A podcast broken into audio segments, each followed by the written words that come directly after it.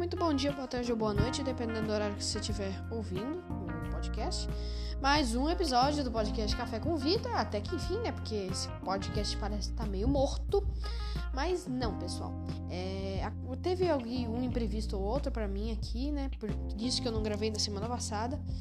E também eu tava planejando com a. Que, eu, eu postei lá no, no, Facebook. No Facebook não, na verdade eu, eu nem anunciei, o anúncio oficial vai ser que a gente, né, eu já tinha falado que a gente estava em negociação para entrevistar uma cientista e parece que até o momento está confirmado, né, na, especialista na área de câncer, tudo. E a gente também estava planejando tudo isso, né, da, da entrevista, portanto não deu tempo, não gravei semana passada o episódio que eu tinha prometido gravar, que era para fechar junho com uma companhia aérea nacional. E então, votação que rolou lá no, no Facebook e no Instagram do podcast, arroba Café com Vitor Oficial. A companhia tinha duas opções: a Azul Linhas Aéreas e a Gol Linhas Aéreas, para votar. A, quem saiu ganhando foi a Gol, tá bom? Azul ficaram ali numa briga pau a pau, mas depois a Gol acabou ganhando, tá bom, pessoal? Então hoje chegou a vez da história da Gol, né? É uma companhia aérea, vamos falar até recente, né? porque ela foi fundada em 2000, né? Então tem 21 anos aí de, da Gol. É uma das maiores companhias aéreas do Brasil. Tem uma frota totalmente padronizada de Boeing 737. Aí depois varia os modelos, né? Tem 737 Max, tem 737-800, enfim. É, e eles têm a maior frota de Boeing 737 do Brasil. É basicamente isso, tá bom, pessoal? Então, sem mais enrolação, vamos começar aqui, tá? A Gol, ela foi fundada no dia 1 de agosto de 2000, com a razão social ainda naquela época lá, Gol Transportes Aéreos Limitadas. Foi a primeira companhia aérea fundada no Brasil no século 21. Olha, interessante. E também foi a primeira companhia aérea brasileira a adquirir o conceito de baixo custo, né, ou low cost. Só para explicar rapidão, se eu não me engano eu já disse em outros episódios também, low cost é baixo custo de operação, ou seja, você tem uma companhia que os custos de operação dessa companhia sejam baratos. E isso inclui uma série de coisas, como ter uma, uma frota padronizada com um tipo de aeronave, no caso da Gol é o 737 esse esquema foi inventado lá nos Estados Unidos, tá? No low cost. E isso deixa o custo de operação da empresa barato. Né? Sem ser quando o avião, outro, um, outro negócio que tem que fazer, quando o avião chega em solo, ele tem que ser todo o serviço rápido, porque quanto mais tempo fica em solo, mais vai gastar, quanto mais tempo voando, mais vai ganhar, né? Enfim, é uma série de coisas. Isso é low cost. Low fare é por causa do dessa baixa de, como, como eu posso explicar? Por causa dos baixos custos de operação da companhia, eles deixam os preços, né, as tarifas de, das passagens aéreas baixos também, para o povo comprar. Só que assim, nem toda low cost, ou seja, nem toda companhia que tem custos operacionais baratos, é uma low fare, que, né, que deixa os preços pra, das passagens mais baratas.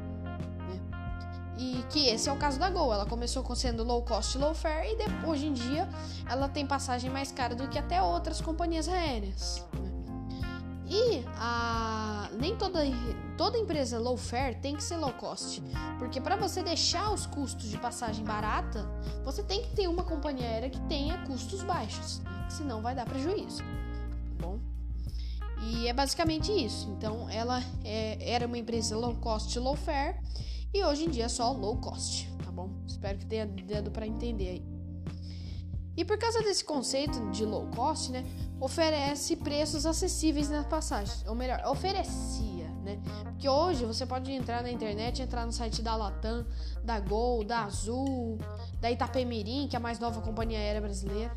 Você pode olhar, comparar os preços, vai estar tudo na mesma margem, tá bom? A escolha do nome seguiu alguns critérios, né? ser monossilábico, né? Ou seja, não, não ter duas sílabas, tipo azul. Azul tem duas sílabas, latam, ou até mais, né? Ser fácil de memorizar e ser brasileiro. O nome Gol significa sucesso, conquista, alegria, vitória e possui a mesma pronúncia em qualquer lugar do país e do mundo. Se esse aqui Gol, né? Futebol é a grande paixão brasileira. A nova companhia, então, ela recebeu autorização jurídica do DAC, antigo Departamento de Aviação Civil, que hoje em dia é a ANAC, Agência Nacional de Aviação Civil, que, e eles regulavam o setor, uh, setor aéreo comercial no país, tá? E eles receberam autorização deles para voar no dia 8 de dezembro de 2000. A estreia da companhia aconteceu no dia 5 de janeiro de 2001, um evento realizado lá em São Paulo. A cerimônia foi transmitida para sete cidades onde a Gol iniciou as atividades. Né? Ou seja, transmitiu para todas as cidades que ela ia operar. A Gol iniciou as atividades comerciais no dia 15 de janeiro de 2001, quando um Boeing 737-700, né, a chamada geração é 737 Next Generation, porque assim, 737 é o avião mais vendido do mundo até hoje. E ele teve várias versões, teve 737 100, 200, 300, isso é chamada geração Classic.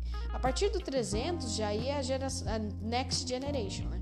Que aí vem as versões 400, 500, 600, 700, 800. Aí tem a, a, a os Boeing 737 MAX, enfim. É, e eles começaram a operação dele, né? Com esse Boeing 737, embuguei aqui, desculpa. Esse Boeing 737-700, com o prefixo Papa Romeo Golf Ottawa Echo, né? Para simplificar aí, para quem não entende a linguagem de aviação, o registro dele é PRGOE. Ele decolou do Aeroporto Internacional de Brasília para o Aeroporto de Congonhas, que recentemente vai começar a operar voos internacionais de novo, com clientes e convidados a bordo. Quase no mesmo horário, outro Boeing 737-700, com prefixo Papa Romeo Golf Ottawa Lima, ou seja, PR Gol, decolou do Aeroporto Internacional do Rio de Janeiro, né, que é o, o Tom Jobim, o Galeão, para o Aeroporto de Congonhas também. No dia 17 de março, eles iniciaram suas operações na Ponte Aérea Rio-São Paulo, que era a rota mais concorrida do Brasil. Porque assim, a ponte aérea, hoje em dia, ela não existe mais, porque antigamente era passagem muito baixa, você comprava em uma, voava na outra. Ela até existe, mas assim, é, não é a, a, mesma que era antigamente. Você comprava na VASP, você voava na Varig, né, na época dos Electra, tudo. Então ainda existe, só que você, tipo, você compra a passagem na Azul, você vai voar na Azul. Entendeu? E muitas vezes acontece não ser nem de Congonhas para Santos Dumont. Acontece, tipo, é, Congonhas pro, pro Galeão, ou Santos Dumont para Guarulhos, enfim. Voos internacionais. A Gol também teve voos internacionais, pessoal. no fim de 2004, a empresa iniciou seus voos internacionais entre São Paulo e Buenos Aires, né, aqui encostado, né? E posteriormente começou a operar em Santa Cruz de la Sierra, na Bolívia. Em 2006, a companhia operou rotas diárias para Santiago, no Chile. Né? Santiago é a capital do Chile. Em 2007, foi inaugurada uma nova rota diária para Lima, lá no Peru. Em 2015, então, eles decidiram testar novos voos charter para Miami, com escalas em Manaus, né? Na ida eles paravam em Manaus e na volta eles paravam em Caracas, na Venezuela. Após esse formato ser aprovado, iniciaram também voos para Orlando e Nova York, com escalas no Aeroporto Internacional de Las Américas, em Santo Domingo. Inicialmente, esses voos foram apenas para clientes, clientes Smiles, tá? Que era o negócio. É, como é que se diz? Eu esqueci o nome, mas tipo era um clubinho deles, sabe? Enfim. E depois foi expandido para todos os clientes. Aí também teve o apagão aéreo de 2006. Porque assim, em 2006, quem sabe da via conhece um pouco de aviação, sabe? Teve um grande acidente aéreo aqui no Brasil, que não foi culpa da Gol, mas aconteceu com um avião da Gol. No dia 29 de setembro de 2006, um Boeing 737 da Gol colidiu no ar com o Embraer Legacy 600, tá? que era o voo Gol 1907. Investigações posteriores determinaram que o acidente foi causado pelos, pelo erro do piloto do Legacy. Então, o, voo da Gol estava lá normalmente. O Legacy invadiu o espaço aéreo e bateu a asa no avião da Gol, que depois acabou caindo no meio da floresta amazônica. Foi encontrado depois e infelizmente ninguém sobreviveu, 154 pessoas morreram, todas do 737 da Gol. O Legacy, mesmo danificado, conseguiu seguir até um aeroporto e pousou. Tanto que os pilotos americanos eles foram julgados, porque eram pilotos americanos, não era nem brasileiro.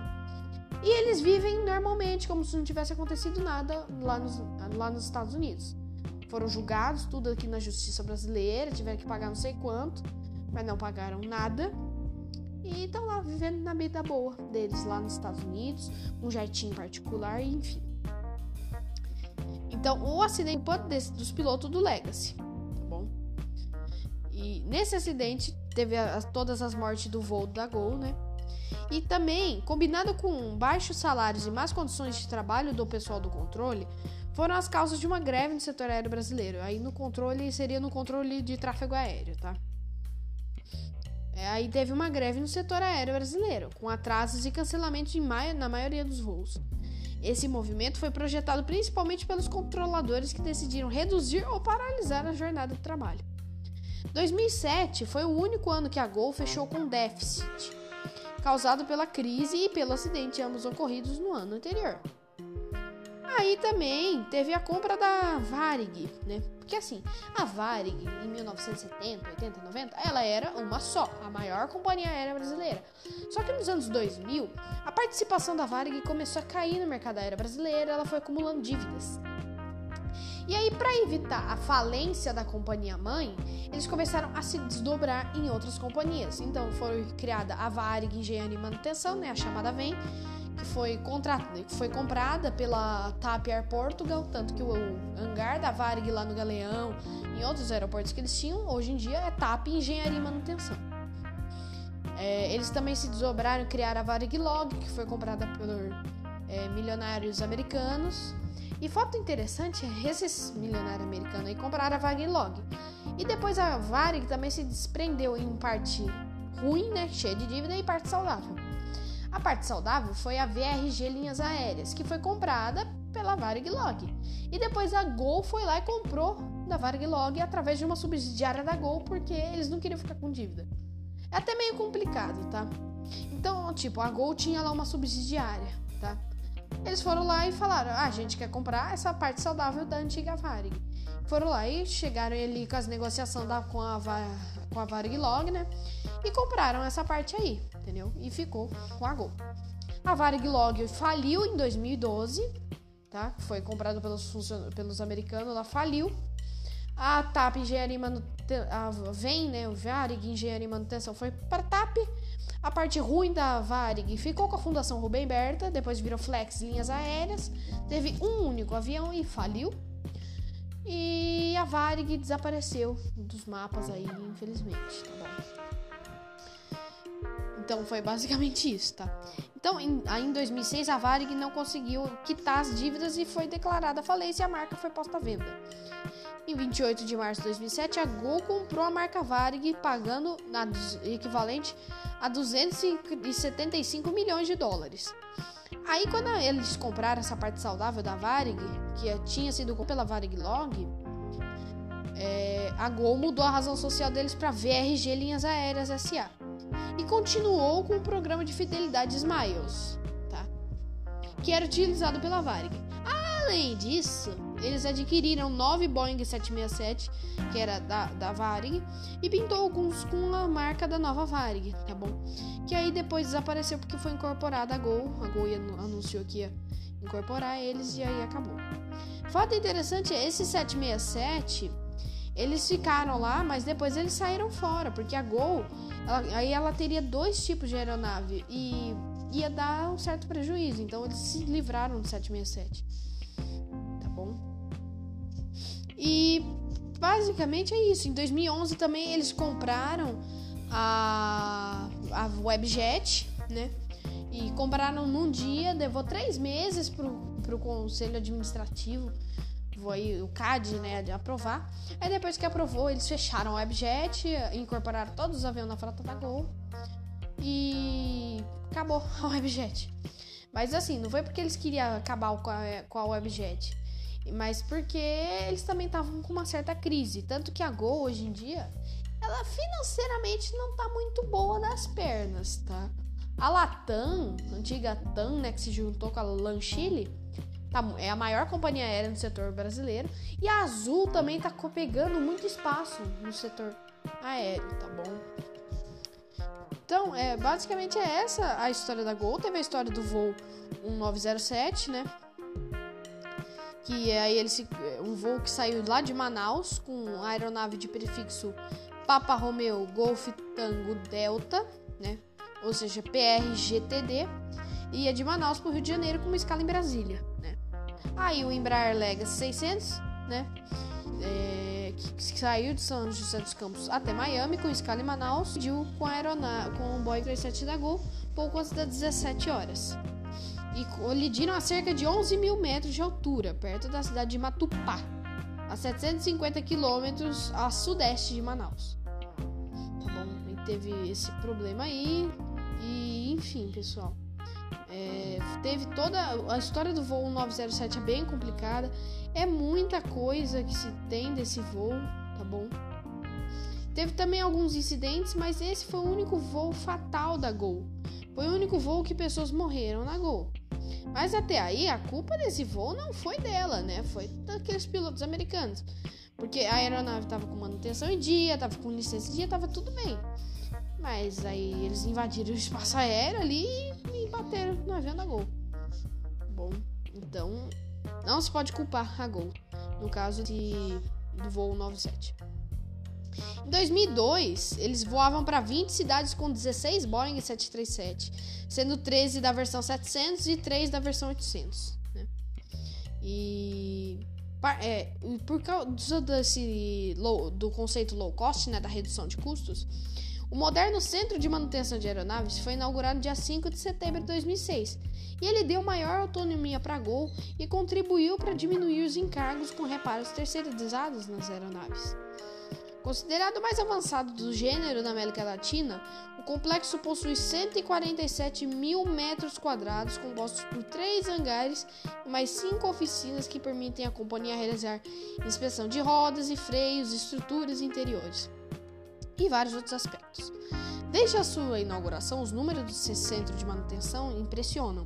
Cerca de 700 pessoas, entre elas engenheiros e técnicos. Eles são responsáveis pela por 800 manutenções de aeronaves realizadas todos os anos. Já foram feitos mais de 47 mil reparos em rodas de trem de pouso, 4 mil janelas polidas manualmente por ano, tá? 23 mil assentos reformados, 7.500 freios reparados, 88 aeronaves pintadas e 22 mil litros de tinta utilizado. Olha quanta coisa. A Gol também iniciou a instalação de Wi-Fi na, nas aeronaves, né? A, a, primeira, a segunda na aeronave da frota a receber Wi-Fi foi o Papa Romeo Golf Uniform Golf, né? PRG-UG. E foi a primeira a ser equipada com esse tipo de sistema no Brasil. O processo foi realizado pelo Centro de Manutenção da companhia, né? E basicamente é isso. Em 2011, eles adquiriram 100% da Webjet. Né? Assim, é, não tem muito o que se falar da Gol, porque eles ainda são uma companhia que tá aí, tá, é, tá se mantendo. Não tá muito boa nas pernas, mas está se mantendo. Tem muitos clientes. Eles padronizaram a frota com os aviões deles. Estão recebendo mais aviões, né? Boeing 737 MAX, né? Que teve pro, aqueles problemas lá do, do, dos aviões caíram, que era 737 MAX. Aí teve uma época que eles ficaram encostados, mas hoje em dia já tá operando o 737 MAX da Gol. Tá bom, pessoal? Então, pessoal, basicamente é isso, tá? É, eu espero que vocês tenham gostado. Eu ainda pretendo contar a história da Azul, a história da Webjet. Ainda tem que contar a história da Real Aerovias. Só que eu tô deixando vocês escolherem as companhias, né? Então, é, é o que vale é a opinião de vocês. Vocês escolherem a real, eu faço da real, tá bom? Mas é, das companhias aéreas antigas do Brasil, a gente já falou de todas, menos da Real Aerovias, tá bom, pessoal? Então, do mais é isso. Eu espero que você tenha Em breve vai ter aí o anunciamento oficial, né? Da, da cientista que vai vir ser entrevistada aqui no podcast. Então, pessoal, mas é isso. Eu espero que vocês tenham gostado. Fiquem em casa, aproveitem que o, o, o número de casos e mortes do coronavírus estão diminuindo. Não é para aproveitar e sair para rua, não. É para ficar em casa. Porque agora que os números estão diminuindo, é que a gente tem que segurar a mão. Se a gente pegar e se controlar agora, as infecções não vão subir mais.